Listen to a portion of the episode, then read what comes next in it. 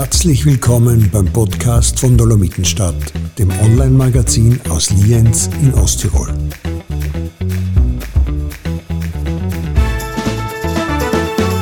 Herzlich willkommen beim Dolomitenstadt Podcast. Am Mikrofon ist Gerhard Birkner. Heute mit einem Beitrag aus unserem Archiv, der aber nichts an Aktualität eingebüßt hat. Es geht nämlich um den Wolf, um die Rückkehr dieses großen Beutegreifers in den Alpenraum, auch nach Osttirol. Und ich habe zu diesem Thema im März 2019 in Lienz ähm, eine Expertin befragt, interviewt, Gudrun Pflüger, eine Frau, die jahrelang unter Wölfen gelebt hat. Und was ihre Eindrücke sind und wie sie diese Tiere einschätzt, das hören Sie jetzt. Frau Pflüger, ich würde vielleicht einmal zu, so einsteigen ins Gespräch, wenn man Ihre Biografie ein bisschen nachgoogelt und, und nachschaut, dann merkt man doch, dass der, der Wolf in ihrem Leben eine, eine große und wichtige Rolle spielt. Ähm, kann man das vielleicht ein bisschen erzählen, welche Rolle? Gut, bei mir hat die Faszination ähm, zum Tierwolf in einer ganz anderen äh, Verbindung angefangen. Und zwar deswegen, ich war Spitzensportlerin im Skilanglauf. Und das heißt eben Ausdauerathletin, liebe den Winter.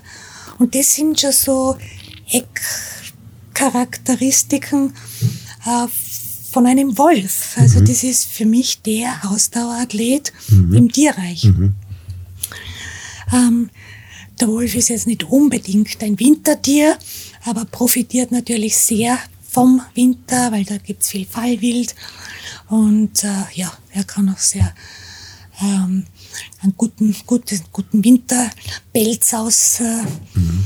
ausbilden. Ja, und im Winter kann man Wölfe sehr, sehr gut studieren, weil mhm. sie ja dann Spuren hinterlassen. Mhm.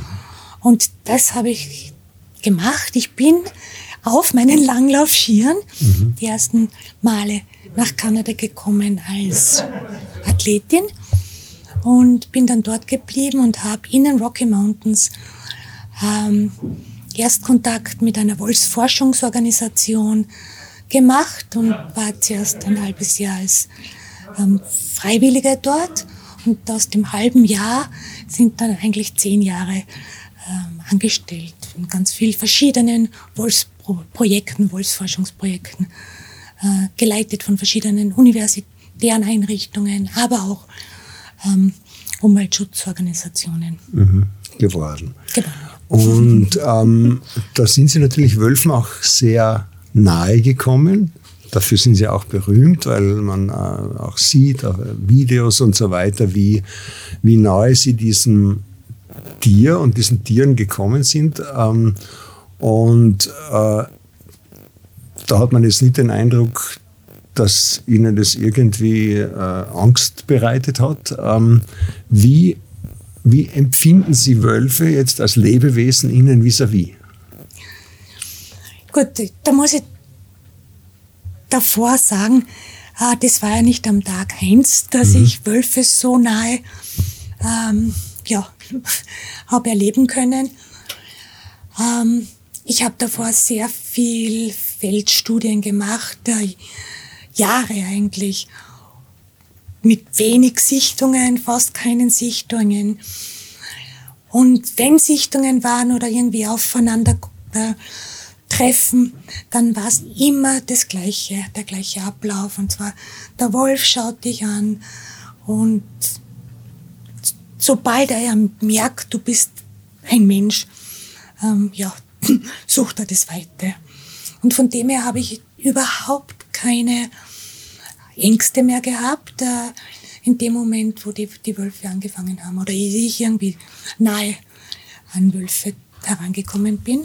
Das heißt, Sie haben einfach ähm, im Grunde genommen in Ihrer Erfahrung oder in der direkten Begegnung mit Wölfen, können Sie eigentlich sagen, ähm, muss man jetzt nicht übertrieben Angst haben? Nein, ich, ich sage das jetzt ja. geradeaus. Nein, man muss nicht Angst haben vor den, vor den Wölfen. Ich habe sogar, äh, bei uns wird oft äh, argumentiert, wir müssen die Wölfe wieder anfangen zu jagen, zu schießen. Wir müssen ihnen zeigen, dass wir gefährlich, eine gefährliche äh, Art sind. Mhm. Äh, und ich sage, nein, wir müssen das nicht. Äh, Gerade die berühmtesten Filmaufnahmen sind in einer Gegend gemacht, wo Wölfe nie, nie bejagt worden sind.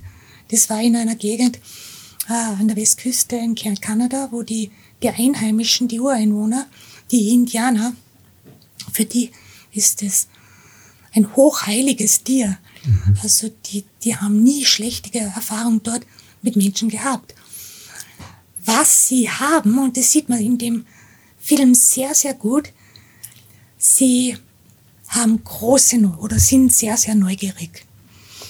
Und wenn wir die Neugier des Wolfs missinterpretieren, weil wir mit dem nicht rechnen, das nicht als das erkennen, dann kann es schon sein, dass man Angst bekommt, weil der Wolf, der will wirklich, der will es wirklich wissen und kommt dann manchmal schon sehr nahe. Mhm. Das heißt, ähm, man müsste sich jetzt auch ich, ich zeichne jetzt bewusst ein Szenario, das in unserer Umgebung möglich wäre, wenn man wandern geht mit zwei Kindern ähm, irgendwo im äh, Hochgebirge und, und, man würde einem Wolf begegnen, nicht unbedingt Todesangst vor dem Tier haben? Nicht unbedingt, nein. Ist schade drum. Ja.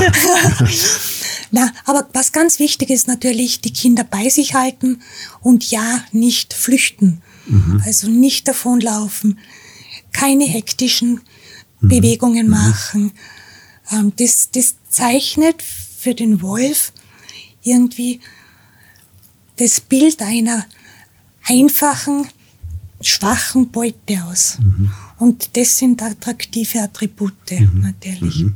Und wie erklären Sie sich äh, dann diese fast schon irgendwie offenbar genetisch vorhandene Furcht vor dem Wolf als, als, als Tier, die, die, die, die, so, so, ein, so mythologisch aufgeladene Furcht? Gut, das sind viele Ebenen, die da übereinander äh, gestapelt worden sind über den, die letzten Jahrhunderte. Ähm, da hat die Kirche und des Teufels Hund mhm. äh, eine, sicher eine Rolle gespielt. Äh, da haben die großen Kriege im Mittelalter und in Mitteleuropa eine große Rolle gespielt, wo die Überlebenden einfach nicht mehr nachgekommen sind, die, die Toten zu verscharren. Und äh, sie sehen dann die Wölfe und auch die Raben, die haben ja auch keine sehr gute mhm. Mhm. Nachrede Stimmt, in unserer ja. Kultur ähm, ja, natürlich dann auch an, an den Leichen äh, knappern. Äh, es ist natürlich auch die, ähm, die Bauernschaft früher mit zwei, drei Haustieren, wenn der Wolf da eines reißt, ist es dann schon sehr existenziell oder kann mhm. sein. Die Bauern sind auch von der Obrigkeit äh, zur, ja zur Jagd gegen den Wolf aufgehetzt worden. Und das hat ihnen natürlich auch nicht äh, gepasst, aber sie haben es müssen. Ähm, viele Mythen. Mhm. Ja. Mhm. Sie sagen, Wölfe sind neugierig. Das würde jetzt bedeuten, vor kurzem wurde zum Beispiel da bei uns in der Nähe von Hermagor, das ist ganz äh, um die Ecke, ähm, wurde ein einzelner Wolf ähm, beobachtet, der immer wieder einmal so im Siedlungsgebiet aufgetaucht ist. Hm. Das würden Sie als Neugier jetzt interpretieren. Da muss man ein bisschen tiefer dann schauen. Neugierig sind Wölfe dann, wenn sie halt das erste Mal was Neues sehen. Wenn der immer wieder kommt, dann hat der dort schon Erfahrung gemacht. Und zwar Erfahrung, die für ihn irgendwie gut war, attraktiv war. Und da befürchte ich, wenn er immer wieder gekommen ist, dass diese positive Erfahrung für ihn irgendwie was mit Futter zu tun hat. Mhm. Und Futter und Wolf, die Gleichung ist gleich. Den muss man äh, wahrscheinlich früher oder später wirklich gut im Auge behalten mhm. und, und hoffentlich nicht, aber möglicherweise mhm. ähm, Konsequenzen ziehen. Das heißt, einen Wolf zu füttern, ist ein schwerer Fehler. Ist ein absolut der schwerste Fehler, den man machen kann. Mhm. Es heißt auch auf, auf Englisch, a fat wolf is a dead wolf. Das ist einfach die logische Konsequenz davon, mhm. Weil wie alle Tiere, wie Bären, wie teilweise auch sogar unser Schalenwild, wenn das angefüttert wird, äh, assoziieren sie einfach mhm. Menschen mit Futter und können aggressiv werden, wenn das Futter dann nicht kommt. Mhm.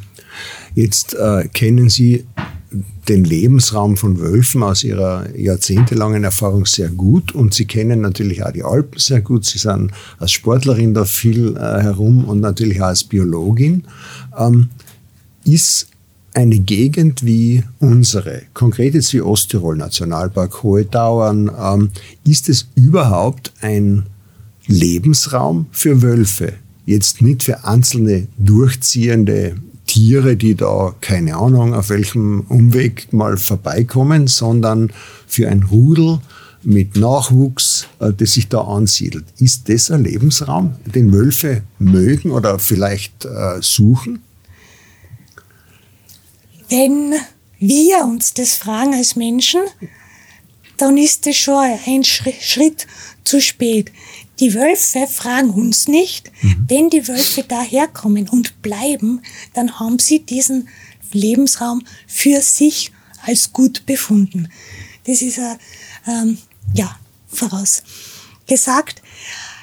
Meiner Erfahrung nach ist dieser Lebensraum perfekt. Mhm. Wir wollen es vielleicht nicht wahrhaben, aber wir haben zurzeit mehr Waldfläche als vor 150 Jahren. Wir haben zigmal mehr Wild, zigmal mehr Beutetiere für den Wolf. Wir haben den Tisch gedeckt für ihn. Wir haben ähm, ja wirklich einen Wertewandel in der, in der Ge Gesellschaft. Äh, vor allem seit den 60er Jahren sind wir ein bisschen groß, großzügig, großzügiger gegenüber anderen Lebewesen. Das kommt schon dazu. Wir haben zwar mehr Straßen und die Straßen sind abgezäunt, wie auch immer. Aber der Wolf ist so anpassungsfähig. Der kommt überall hin. Jetzt müssen nur wir schauen, wie kommen wir mit ihm zurecht. Der Wolf kommt mit uns schon zurecht und hat eine unglaublich hohe äh, Reproduktions Reproduktionsrate. Ähm, da jetzt mit der, mit der Flinte versuchen, das, das Problem Wolf in den Griff zu zu bekommen, ähm, ist ein No-Go. Auf der einen Seite, weil das ein sehr streng geschätztes mhm. Tier ist und auf der anderen Seite, es bringt nichts. Mhm. Schieße ich in ein Rudel rein, das ist wie ich äh, bringe ein, ein gutes Fußballteam durcheinander, statt elf mhm. Spieler sind nur noch zehn. Und was müssen die, die restlichen Wölfe machen? Sie müssen auf die einfachere Beute gehen. Mhm. Und die ist dann eher noch das Haustier. Mhm. Sie sagen ja auch, dass zum Beispiel ähm, ein einzelner Wolf zum, für Schafsherden gefährlicher sei als ein Rudel. Auf jeden Warum? Fall. Genau deswegen, weil ein Rudel erstens etabliert ein Territorium, ein Revier. Und das verteidigt, verteidigt es auch. Und innerhalb von diesem einen Revier weiß es dann genau äh, um die, die, das, die Verhaltensweise der Wildtiere. Sie wissen, wann steht wo was. Und für sie ist es viel, viel einfacher und risikoloser, mhm. ein Hirsch oder ein Reh, vor allem ein Reh, zu schlagen, als sich an Schafen zu vergreifen. Wölfe, wir wollen auch nicht wirklich in die Nähe von kläffenden Hunden zum Beispiel mhm. gehen. Wenn sie es müssen, dann tun sie es. Mhm. Das wäre zum Beispiel eine sehr gute Maßnahme, dass wir unser, unser Wild, und das ist zurzeit eben sehr hoch, mhm. dass wir das auch relativ hoch halten, weil der Wolf dann einfach gute Alternativbeute mhm hat. Vorfindet. Jetzt ist es so, ähm, der Wolf kehrt zurück. Ja, und Sie sagen, die Umweltbedingungen sind jetzt gar nicht mal so schlecht für ihn, weil viel, viel Wald, immer mehr Wild und zumindest Teile der Bevölkerung, die ihm einigermaßen wohlgesonnen sind, weil unser ganzes Naturschutzbewusstsein sich verändert hat. Es gibt aber natürlich mittlerweile andere Bewohner ähm, und Nutzer dieser hochalpinen Regionen. Äh, eine Gruppe sind die Bauern, äh, konkrete Almbauern. Die andere Gruppe sind Touristen. Jetzt haben diese beiden Gruppen untereinander mittlerweile schon Stress, wie man weiß. Ähm, und jetzt kommt da sozusagen als, als zusätzlicher Stressfaktor oder zusätzlicher Nutzer der Wolf ins Spiel. Ja. Ähm, kann es zwischen diesen drei Gruppen, Almbauern, immer intensiver die Berge nutzenden Touristen, sind Sportler dabei, sind Wanderer dabei und wilden Beutegreifern eine Kooperation geben, die halbwegs stressfrei ist? Ich möchte mal zuerst auf die Touristen eingehen. Äh, wer sind die Touristen? Woher kommen die? Die kommen in der Zwischenzeit sehr viel aus dem ehemaligen Osten. Da sind überall Wölfe. Sie kommen aus Deutschland, da sind inzwischen fast überall Wölfe. Die kommen aus Wolfsgebieten. Hm, spannend. Das ist einmal mhm. mhm. das Erste. Und äh, in anderen Gegenden machen sie wirklich, die einheimische Bevölkerung, Werbung mit dem Wolf. Der Wolf verkörpert noch immer für sehr viele die Wildnis. Der Wolf braucht keine Wildnis, aber er verkörpert sie für viele. Und äh, das ist doch auch irgendwie gerade für den Tourismus oft was sehr ähm, ja, Attraktives. Und, und die sozusagen besonders skeptische Gruppe äh, ist die Gruppe der Bauern, der Almbauern. Und da gibt es wiederum durchaus Versuche, ja, sich mit dem Wolf zu arrangieren. Es gibt aber natürlich riesige Skepsis auch den aktuell vorgeschlagenen Programmen gegenüber. Und wenn man es jetzt einmal äh, verkürzt darstellt, ist das eine Argument, dass man sagt, einzäunen kennen wir unsere Almen nicht, dazu sind sie einfach zu groß und, ähm, und äh, zu weitläufig und, und, und das lässt sich eigentlich auch topografisch so nicht machen. Das zweite wäre ein klassischer Herdenschutz mit äh, Hunden und Hirten. Ähm, und da argumentieren die Almbauern, ist einerseits sehr teuer und andererseits hm, eben auch wieder ein Problem im Zusammenhang mit Touristen, weil der Herdenschutzhund jetzt auch nicht gerade ein gemütliches Haustier ist und äh, den äh, Hund des vorbeiradelnden Touristen wahrscheinlich auch nicht mag. Also ein, auch die Herdenschutzmaßnahmen sind eigentlich ein Stressfaktor für die bisher recht stressfreie Almwirtschaft. Was kann man jetzt wirklich machen? könnt, könnte stressiger sein, als es jetzt gerade ist. Na, ähm, Zäune sind keine Option für, aus meiner Sicht äh, für, die, für die Almen. Ähm, ein wolfsicherer Zaun ist unmöglich, da aufzubauen. Mhm. Was aber wichtig wäre und auch absolut durchführbar, in dem Moment, wo man einen Hirten hat. Das heißt, eine menschliche Arbeitskraft und wir wissen, was das eigentlich kostet, ein zusätzlicher. Ähm, wenn man so einen Hirten hat, der jeden Abend die, die Herde zusammentreibt und in einen Nachtpferd steckt quasi, er braucht dafür ähm, keine Herdenschutzhunde, aber Hütehunde, die sie zusammentreibt. Und das sind Border Collies. Und äh, zurzeit sind die Border Collies sehr in mhm. und äh, einer der beliebtesten Hunde und die werden eher nicht Stress machen, gerade bei den Touristen und bei den, bei den Städtern. Ähm, ja, also für mich ist das, Einzelne, das einzige, die einzige Möglichkeit, äh, wirklich wieder einen Hirten dort hinzubringen und das Hirtenhandwerk wieder zu erlernen, wirklich gut ausgebildete Hirten zu haben.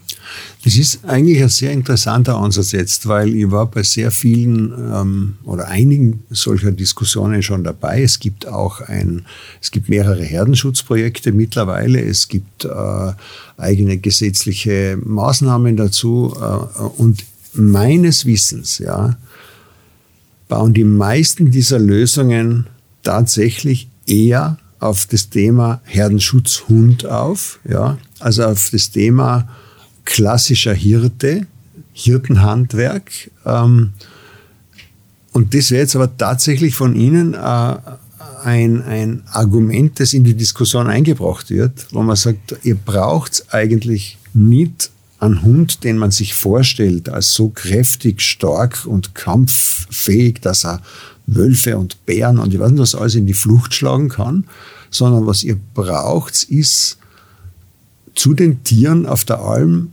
einen Menschen, der sich um sie kümmert und sie nachts zusammentreibt und irgendwo in einer einigermaßen sicheren Umgebung. Wenn man in Gegenden schaut und äh, wir schauen vor allem nach Rumänien, weil dort da ist eine sehr hohe Wolfsdichte und eine sehr hohe Schafsdichte. Mhm. Und die haben beides. Die haben aber ähm, professionell, mehr oder weniger für die Gegend ausgebildete Hirten. Und sie haben, sie haben schon auch Hunde, aber das sind eher so Straßenköter, die mhm. sie halt füttern und dafür bleiben die halt in der. Nähe mhm. mhm. der, der, der Schafhirten und der, und der Herde. Ähm, aber wie Sie auch selber schon gesagt haben, es ist eher das, das Rundumatum ähm, Problem, wenn man nicht will. Mhm. Dann sieht man beim, beim Herdenschutzhund viel eher die Probleme mhm. als bei einem Hirten. Mhm. Und der, der, Hirten, der Hirte ist sozial und gesellschaftsmäßig äh, viel mehr akzeptiert. Es gibt auch so Programme, also gerade in Deutschland, das heißt das Freiwillige Ökologische Jahr. Und da könnte man zum Beispiel Junge oder Aussteiger, das, die machen das alles fast für gerade. Ja. Das heißt aber jetzt, also so wie wir jetzt da reden, ähm, muss man eigentlich sagen, Sie als jemand, der Wölfe wirklich kennt, weil die meisten, die jetzt da über Wölfe diskutieren, haben ja noch nie einen in, in, in Wirklichkeit gesehen, außer im Zoo. Ja, das, ja. das ist ja das Beunruhigende. ich sage, sonst würden sie ja das alles nicht sagen. Oder ja. das also Sie haben Wölfe erlebt über Jahre, Jahrzehnte aus der Nähe, aus der Ferne in unterschiedlichsten Regionen. Ja. Und Sie sagen jetzt einfach, entspannt euch in Wirklichkeit. Ja. Ähm, ihr habt genug Wild, ihr habt genug Platz, und der Wolf ist ein Tier, hm, wenn man jetzt nicht gerade Kardinalfehler macht im Umgang mit ihm, ähm, die man einfach nicht machen sollte, mit ein bisschen Aufklärung, muss man sich vor ihm eigentlich nicht fürchten. Jedenfalls nicht mehr als vor anderen Naturgefahren. Und man könnte auch die Herden mit überschaubarem Aufwand weitgehend vor ihm schützen, sage ich jetzt einmal, weil ab und zu wird es schon einmal ein Schafel dran glauben müssen, fällt aber auch mal eins von einem Felsen runter oder, oder hat, äh, stirbt aus einem anderen Grund. Ja. Also ich sage, und das ist für manche vielleicht ein bisschen provokant, aber das, ich will nicht provokant sein, nur realistisch. Aber der Wolf, wenn er jetzt kommt, dann, dann wäre er für mich einfach eine zusätzliche Naturgewalt. Mhm. So wie Kaltwetter, Einbruch, mhm. Steinschlag ähm, oder andere Krankheiten, an denen Schafe verrecken, mhm. weil keiner oben ist. Mhm. Und das wäre gar nicht so schlecht, wenn, wenn, wenn man wirklich regelmäßig oder fast ständig mhm. wen hat, der die Schafe vor anderen, ja, Gefahren, Gefahren auch bewahrt. Ja. Mhm. mhm.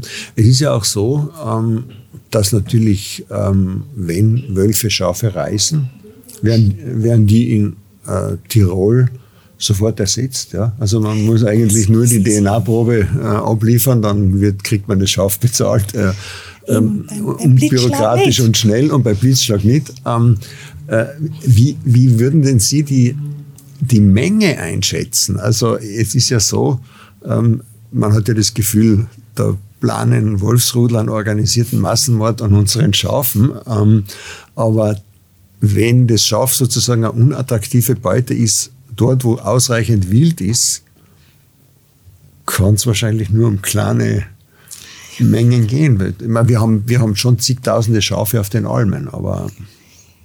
Ähm, das, was er frisst, ist leider immer ein Bruchteil von dem, was er wirklich reißt. Mhm. Und das macht die Schafbauern, den Schafbesitzer dann wirklich wütend, wenn er in der Früh auf die Weide geht und er sieht die mhm. halbe Herde im Blut herumliegen und nur da ein bisschen angeknappert und dort ein bisschen angeknappert.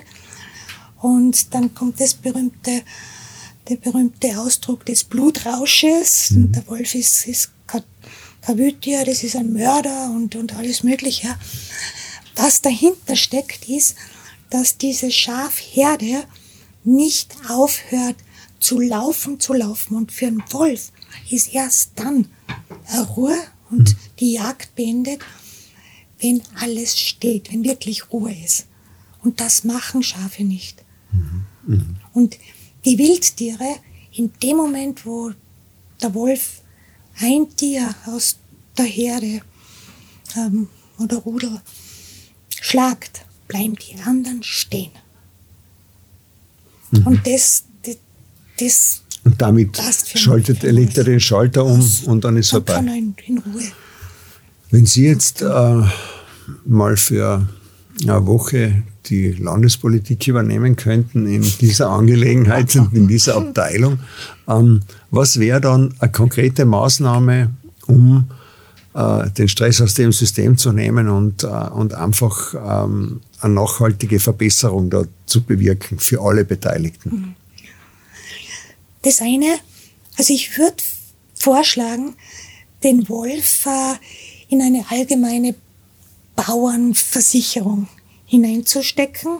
So hat man übrigens heute abgeschlossen, dieses, äh, diese Risikoversicherung, falls eine Kuh jemanden verletzt. Mhm. Das ist heute allgemein in einer Versicherungslösung beschlossen worden. Ja.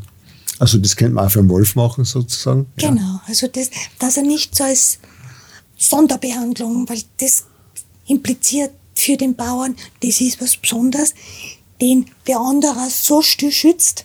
Und das macht den einzelnen Bauern dann auch hilflos. Und wenn man hilflos sich fühlt, dann ist man oft dann auch aggressiv.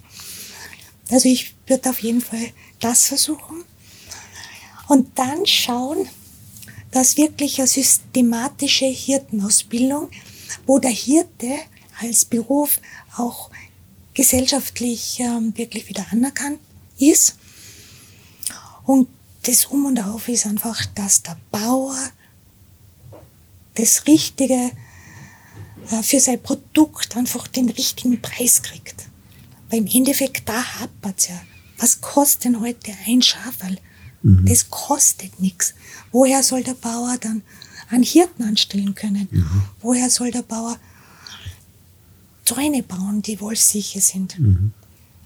Aber die Versicherung zum Beispiel, das wäre eigentlich ein Produkt, das kennt jede äh, angesiedelte Versicherung eigentlich mit anbieten. Es gibt ja Weg, Wegenutzerversicherungen ja. und so weiter, also Haftpflichtversicherungen für Landwirte. Gibt es ja jede Menge. Könnte man den Wolf einfach reinnehmen. Der, der, der, Wolf ist in, in der Schweiz ein Bruchteil von den, äh, wie sagt man, Alm, Fallwild oder. Mhm. mhm. Äh, die Schweizer sind da deutlich weiter. Ja, die haben, die haben auch die ersten Wolfsrudel ähm, schon vor einigen Jahren gehabt, aber sofort darauf reagiert. Mhm. Ganz falsch ist Abschießen. Ganz falsch ist Abschießen, weil das, da geht der Schuss nach hinten, nach hinten los, los. Mhm. wortwörtlich. Mhm. Das heißt, bei, in dem Fall würde man Stress ins Rudel bringen, wenn man so will, und ja. eigentlich die Gefahr nur größer statt kleiner machen. Stress ins Rudel heißt, dass entweder zerfällt das, das Rudel, ein normales Rudel ist ja nichts anderes wie eine Familie, und in einem Rudel pflanzt sich nur Mama und Papa fort, also nur ein Paar, nur eine Fee. Wenn das zerfällt, dann kann es reichen.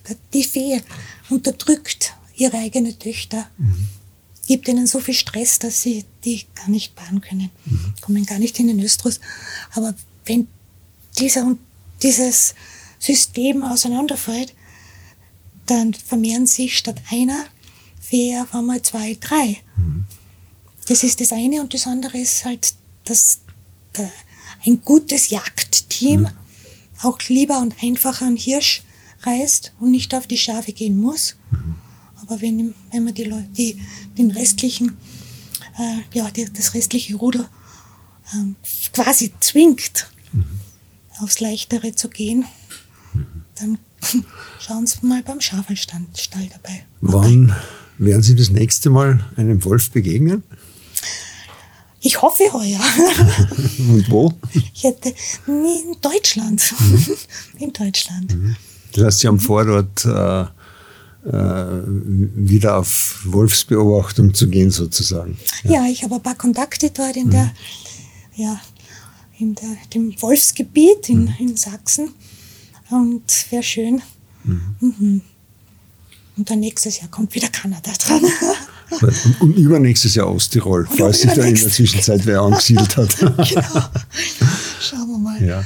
Ja. Äh, beraten Sie auch Organisationen, die äh, sozusagen mit diesem Thema beschäftigt sind? Jetzt auf Nachfrage. Landwirtschaftskammern?